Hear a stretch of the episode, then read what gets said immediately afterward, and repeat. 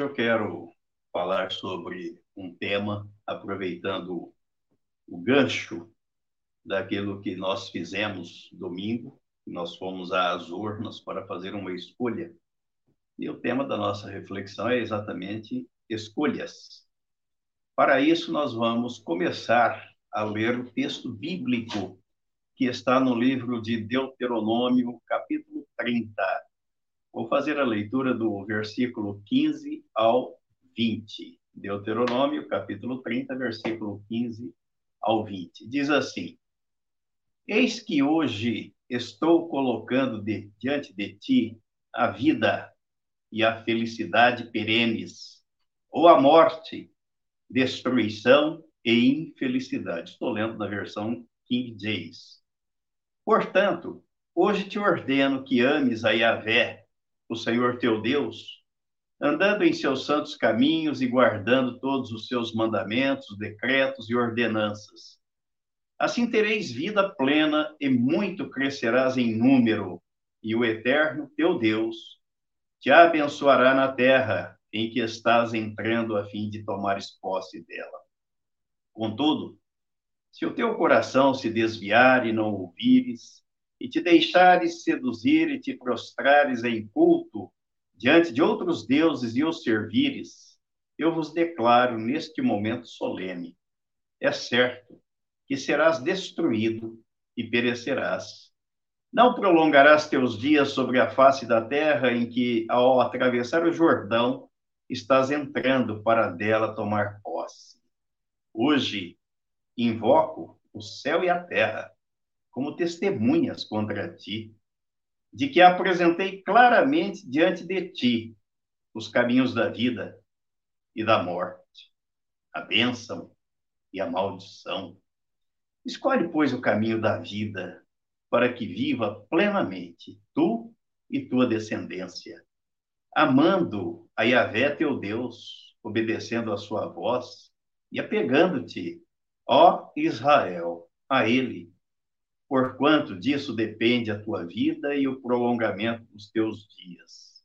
E assim poderás habitar sobre este solo que Yahvé jurou dar a teus pais na antiguidade, Abraão, Isaac e Jacó. Então, o versículo 19 desse texto é o que sempre fala, fala forte aos nossos corações. O próprio Deus está dizendo: hoje invoco o céu e a terra. Na outra versão diz: tomo hoje por testemunhas aqui, o céu e a terra, contra ti, de que apresentei claramente diante de ti os caminhos da vida e da morte, a bênção e a maldição. E Deus sugere: escolhe, pois, o caminho da vida. Está mandando, sugerindo a escolha façamos a escolha, a escolha pelo melhor, pelo caminho da vida, para que viva plenamente tu e tua descendência. Então, nosso tema é escolhas. Ao longo da vida, fazemos escolhas, e elas são determinantes quanto ao ponto de chegada, isto é, o lugar em que queremos chegar depende das escolhas que fazemos. Tudo na vida é uma questão de escolha. Só não escolhemos o dia do nascimento e o dia da morte. Não escolhemos o dia, mas de acordo com a Bíblia, até a vida e a morte, a bênção e a maldição dependem da escolha que fazemos. A maioria desta nação, no domingo, fez a escolha pela morte e não pela vida pela maldição e não pela bênção. Consequentemente, os efeitos serão sentidos por todos. As aflições virão sobre todos. Todos sofrerão as consequências da escolha errada, errônea e equivocada. Ao sugerir a escolha pela vida e pela bênção, Deus está apontando a pessoa do seu filho, Jesus Cristo, porque Ele é a vida, Ele é a bênção para o mundo. E nele estão os princípios que os cristãos devem seguir. porque ele é o caminho, a verdade e a vida. Foi ele mesmo quem disse isso no capítulo 14, versículo 6 de João. Assegurou-lhes Jesus: Eu sou o caminho, a verdade e a vida. Ninguém vem ao Pai senão por mim. E o apóstolo Paulo, escrevendo aos Gálatas, na, no capítulo 3, versículos 13 e 14, ele disse assim: Foi Cristo quem nos redimiu da maldição da lei, quando a si próprio se tornou maldição, maldição em nosso lugar. Pois, como está escrito, maldito todo aquele que for pendurado no madeiro. Isso aconteceu para que a bênção de Abraão chegasse também aos gentios em Jesus Cristo, a fim de que recebêssemos a promessa do Espírito Santo pela fé. A bênção feita, a bênção de Abraão, a promessa que Deus fez a Abraão de em ti serão benditas todas as famílias da terra, ela chegou e se cumpriu na pessoa de Jesus Cristo para alcançar todos, sem distinção. E quando o assunto é escolha, a Bíblia não deixa dúvidas em relação à liberdade que Deus dá ao homem de fazer as suas escolhas, ainda que a escolha seja pela morte e pela maldição. Ainda assim, Deus respeita. E quando se trata de escolha de governo, de governante, de autoridade, o primeiro livro de Samuel, no capítulo, capítulo 8, versículo 7, ele traz a seguinte mensagem. O Senhor Deus então lhe respondeu em seguida: Atende, pois, a tudo o que este povo te pede, porquanto não é a ti que eles rejeitam, mas sim a minha própria pessoa, porque não desejam mais que eu reine sobre eles. É um texto bem conhecido, quando o povo se rebelou contra o governo de Deus, e Samuel foi clamar a Deus. Deus disse: Não, atende ao desejo do povo, à vontade do povo, escolhe um rei. Só que no versículo, no versículo 18 desse mesmo capítulo 8 do primeiro livro de Samuel, Deus diz assim: Então naquele dia reclamareis com grande voz contra o rei que vós mesmos tiverdes escolhido. Porém, Yahvé não atenderá às vossas queixas naquele momento de aflição. Deus já estava prevendo, sabia que o povo não estava fazendo uma boa escolha e seria afligido por conta da má escolha. Na versão Almeida, o mesmo versículo diz assim: Então naquele dia clamareis por causa do, vosso rei que vós mesmos houverdes escolhido, mas o Senhor não vos ouvirá.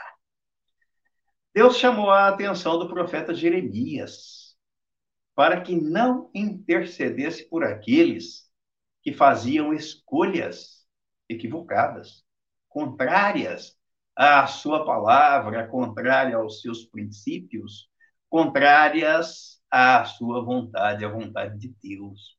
No livro do profeta Jeremias, no capítulo 11, versículos 10 e 11, ele diz assim: Repetiram os erros e pecados de seus antepassados, que se recusaram a ouvir as minhas palavras e seguiram outros deuses para lhes prestar culto e adoração. A casa de Israel e a casa de Judá quebraram a minha aliança, que fiz com seus pais e antepassados. Portanto, assim diz Yahvé, o Senhor.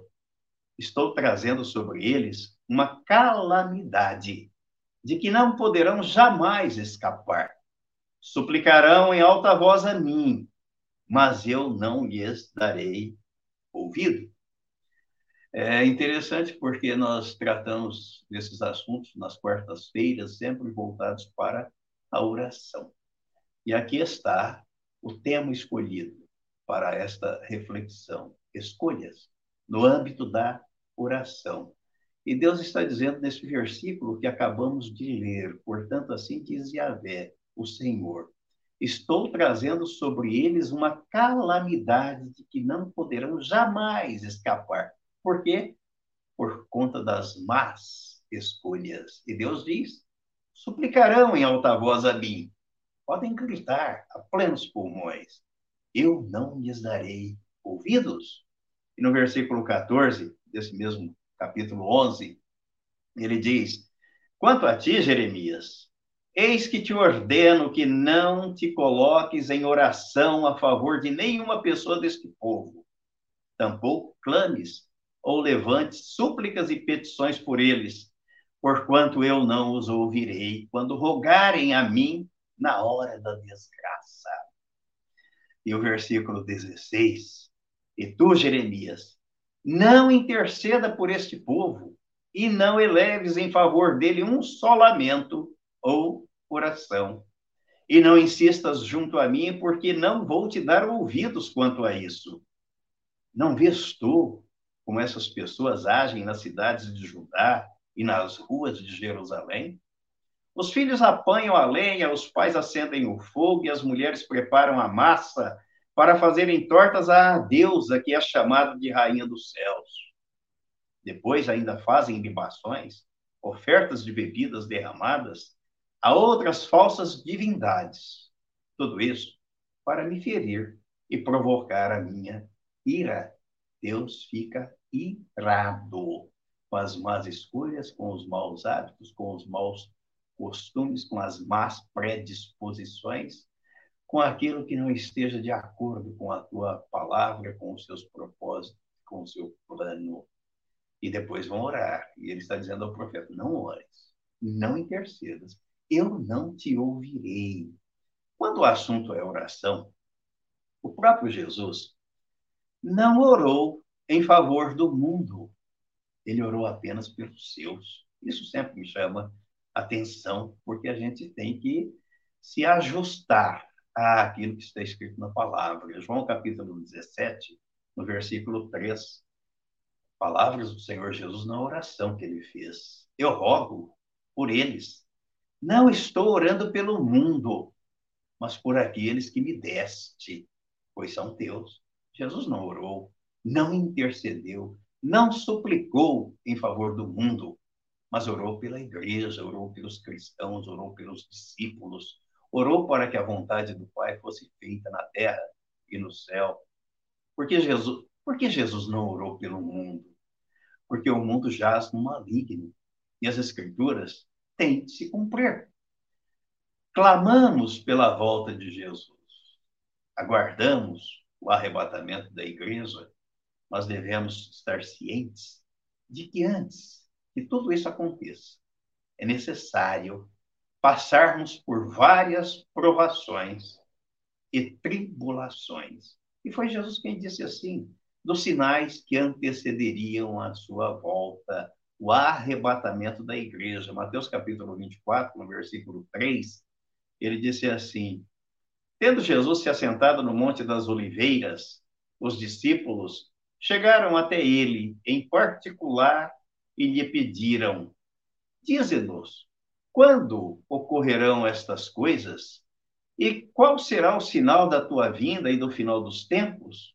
Então Jesus lhes revelou: Cuidado, que ninguém vos engane, pois muitos são os que virão em meu nome, proclamando: Eu sou o Cristo, e desencaminharão muitas pessoas. E vós ouvireis falar de guerras e rumores de guerras. Todavia, não vos desespereis, porque é necessário que tais coisas ocorram, mas ainda não é o fim. Porquanto Nação se levantará contra nação e reino contra reino. Haverá fomes, terremotos em vários lugares. Quer dizer que mentiroso é o candidato que promete que vai erradicar a fome. Está contrariando o que Jesus disse. Porque Jesus disse que haverá fomes em vários lugares. Nação se levantará contra nação e reino contra reino. Haverá fomes e terremotos em vários lugares. Contudo, esses acontecimentos serão apenas como as primeiras dores de um parto. é o início, ainda não é o fim. Então eles vos entregarão para, ser, para serem afligidos e condenados à morte, e sereis odiados por todas as nações, por serem meus seguidores. Nessa época, muitos ficarão escandalizados, trairão uns aos outros e se odiarão mutuamente. Então, numerosos falsos profetas surgirão e enganarão a muitos.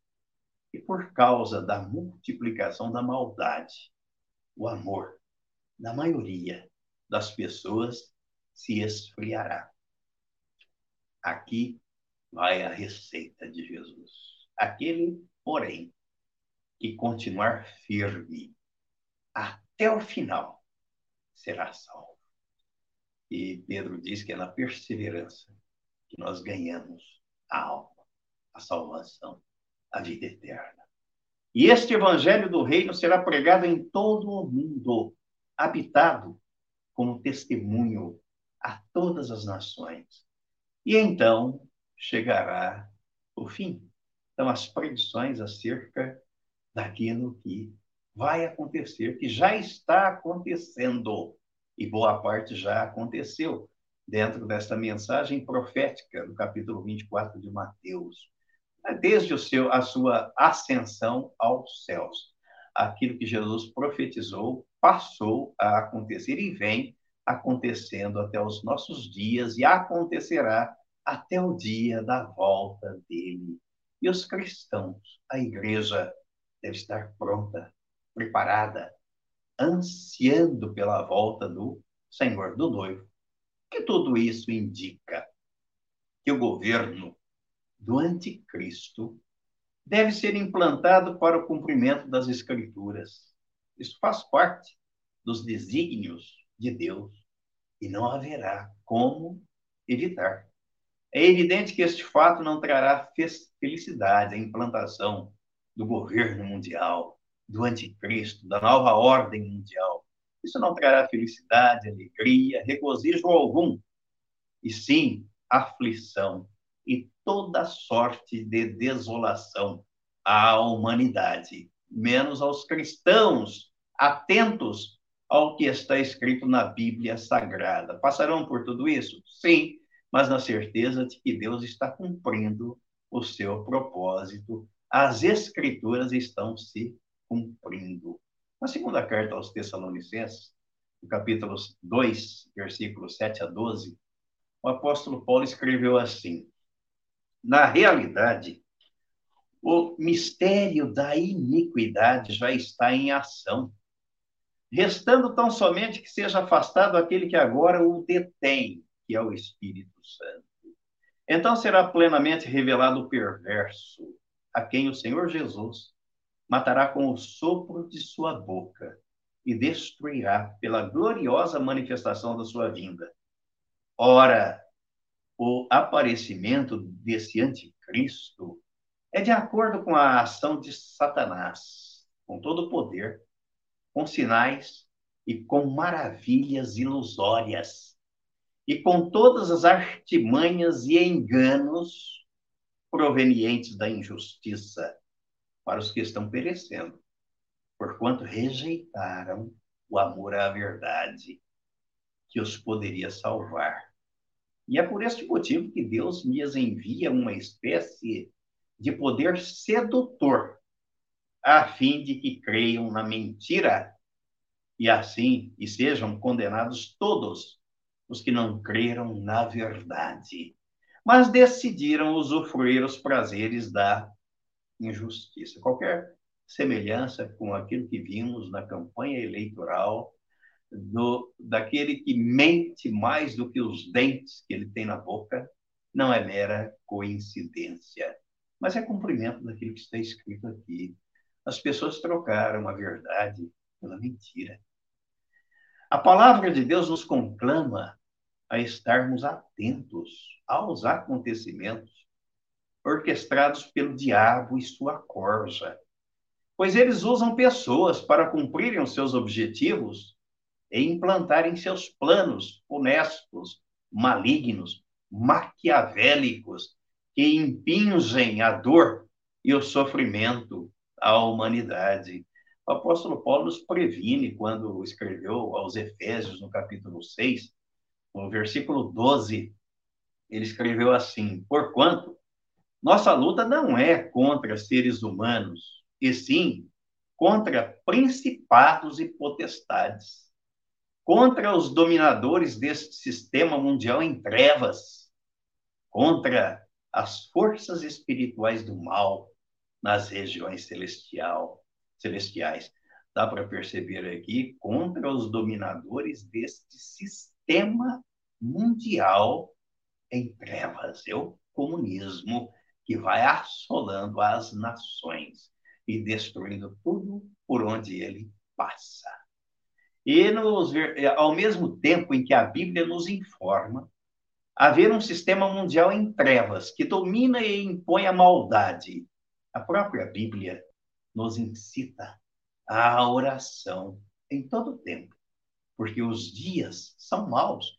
Aí nos versículos 17 e 18 desse mesmo texto de Efésios, capítulo 6, ele diz: Tomai também o capacete da salvação e a espada do Espírito, que é a palavra de Deus, com toda oração e súplica, orando em todo tempo no Espírito e para o mesmo fim, vigiando com toda perseverança e súplica por todos os santos. Mais uma observação aqui, de que não é pelo mundo não é, por, é em favor daqueles que não são filhos, que não têm compromisso, que não têm comunhão, que não querem saber, até que zombam de Deus.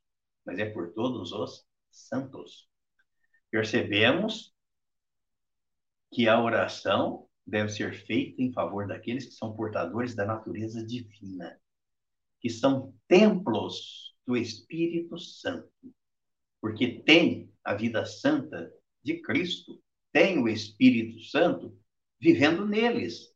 Sob esse aspecto, nos deparamos com a recomendação do apóstolo Paulo a Timóteo, para que oremos pelas autoridades. E mais, diz que não há autoridade que governe sem a permissão divina. E aí nós poderíamos entrar, entrar num, num choque, num conflito. Se é para orar apenas pelos santos, Jesus orou apenas por aqueles, pelos seus discípulos e não pelo mundo. E a mesma Bíblia está dizendo que devemos orar pelas autoridades, interceder por elas. Mas vamos prestar atenção no que é que a Bíblia diz em relação à oração em favor das autoridades. Vamos prestar atenção. 1 Timóteo, capítulo 2, versículos 1 e 2, ele diz assim: Antes de tudo, recomendo que se façam súplicas, orações, intercessões e ações de graças em favor de todas as pessoas, pelos reis e por todos os que exercem a autoridade, para que tenhamos uma vida tranquila e pacífica, com toda piedade e dignidade. Bom, então devemos orar por todas as autoridades indistintamente. Mas aí o apóstolo vem, o mesmo apóstolo que escreveu aqui, escreveu aos Romanos, no capítulo 13, versículos 1 e 4. De 1 a 4, ele diz assim: Todos devem sujeitar-se às autoridades superiores, porque não há autoridade que não venha de Deus. E as que existem foram ordenadas por ele. Então, devemos sujeição às autoridades. Ele está dizendo que não há autoridade que não venha de Deus, que não seja delegada por Deus. Portanto, versículo 2: quem se recusa a submeter-se à autoridade está se colocando contra o que Deus instituiu. E aqueles que assim procedem trazem condenação sobre si mesmos. Então não posso ir contra a palavra de Deus. Versículo 3 porque os governantes não podem ser motivo de temor para os que praticam o bem. Então, vivo consagrando o bem, não há por que ter receio da autoridade. Mas para os que fazem o mal, não queres sentir-se ameaçado pela autoridade, faz o bem e ela o honrará. Perfeito. Agora o versículo 4. Pois ela, a autoridade, serve a Deus para o teu bem. Aqui é que está o problema. Se a autoridade não é temente a Deus e não está à disposição de Deus, Deus permite que ela exerça a autoridade, porque permitiu que Israel escolhesse um rei. Mas o castigo veio sobre o povo. E se a autoridade não serve a Deus e não é para o bem do povo, ele diz aqui: Mas se fizeres o mal, teme, pois não é sem razão que traz a espada. É serva de Deus, a autoridade. Serve, deve estar a serviço de Deus, agente da justiça. Não é o que a gente vê nas autoridades que são escolhidas sob a influência do sistema corrupto, maligno, que domina o mundo. Não é o que está aí. A versão Almeida ainda diz assim, ó, no mesmo versículo 4. Porquanto a autoridade, ela é ministro de Deus. Hum. Então, se aquele que governa, se aquele que exerce a autoridade não o faz em nome do Senhor e não está a serviço do Senhor, eu não devo interceder, orar. Eu vou orar o quê? Pedir o quê para Deus em favor dessa pessoa, desse governante ou dessa autoridade? Olha, os textos que acabamos de ler ensinam-nos que devemos orar pelas autoridades que estão a serviço de Deus.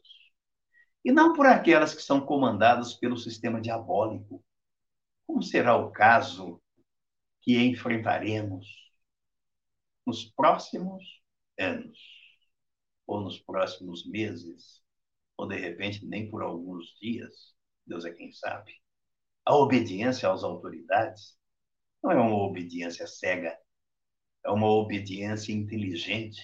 O cristão não pode servir aos propósitos e determinações de autoridades ímpias, apenas daquelas que são tementes a Deus. O exemplo vem da própria Bíblia. Confesso que nunca ouvi ninguém dizer isso, mas meditando e refletindo na palavra de Deus, ela me mostra exatamente isso. Por exemplo, vejamos aqui o livro de Atos, no capítulo 4, versículos 18 e 19. Ou então, Convocando-os novamente, ordenaram-lhes que não falassem e tampouco ensinassem em o nome de Jesus. Contudo, Pedro e João propuseram-lhes: Julgai vós mesmos se é justo diante de Deus obedecer a vós mais do que a Deus.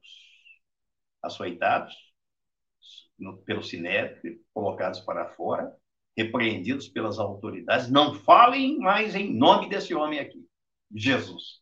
E eles disseram: o que é justo? Obedecer vocês ou obedecer a Deus?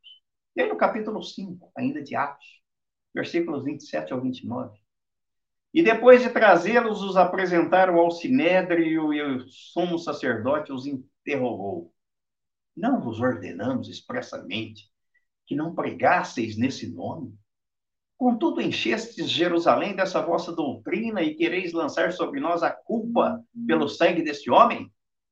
Ao que Pedro e os demais apóstolos afirmaram: é necessário que primeiro obedeçamos a Deus, depois às autoridades humanas. Eu respiro aliviado. Jesus durante o seu ministério terreno, não pensava como pensavam os seus opositores. Ele não viveu como viviam os enganadores do povo, os mercadores da palavra de Deus, os exploradores da fé, os oportunistas de plantão, os espoliadores da crença simplista que continuam a nortear os incautos, desavisados, desinformados. Jesus não compactuou das tradições religiosas de seus algozes e não consentiu em enganar os indoutos, desavisados e descuidados espirituais. Jesus não fez comércio da fé, não vendeu, vendeu bênçãos, não fez promessas que não estejam registradas na palavra, não propôs em estradas sem dificuldades, sonhos sem batalhas e vitória sem sacrifício. Ele ofereceu a cruz como solução para o problema da alma, para o problema da humanidade. Quando ele disse no capítulo 16 de Mateus, no versículo 24: Então disse Jesus a seus discípulos: Se alguém quer vir após mim, a si mesmo se negue, tome a sua cruz, siga-me, porque a cruz é símbolo de vitória, mas também de sofrimento, de entrega, de doação e de amor. Fuja de quem vende dificuldade, oferece dificuldade, cria dificuldade para depois vender facilidade. Fuja dos mentirosos, porque o lugar deles é no lago de fogo. Não é isso que a Bíblia promete para nós. Conclusão: toda escolha que fazemos ao longo da vida gera as suas consequências. A lei da semeadura é infalível. Os que zombaram de Deus, escarneceram dos cristãos, dos valores cristãos, da igreja, não perdem por esperar. Porque na carta aos Gálatas, no capítulo 6, versículos 7 e 8, está escrito assim: Não vos enganeis, de Deus não se zomba, pois aquilo que o homem semear, isso também ceifará. Porque o que semeia para a sua própria carne, da carne colherá corrupção. Mas o que semeia para o espírito, do espírito colherá vida eterna. Sendo a escolha o ponto determinante para o resultado, segue-se que é preciso estar atento às escolhas que fazemos ao longo da vida, porque delas dependem o sucesso ou o insucesso, a vitória ou a derrota, a vida ou a morte, a bênção ou a maldição e mais do que isso, o destino da alma. É bom lembrar, voltar, relembrar o que Deus disse a Samuel, que ele transmitisse ao povo quando o povo fez uma escolha equivocada. Né? O primeiro livro de Samuel, capítulo 8, versículo 18, que lemos no início. Então, naquele dia, clamareis por causa de vosso rei que vós mesmos houverdes escolhido. Mas o Senhor não vos ouvirá. Que o Senhor, na sua infinita graça, na ira e neste dia, como disse o profeta Abacuque, orando e pedindo ao Senhor, na tua ira, lembra-te da misericórdia, em nome de Jesus. Amém e amém.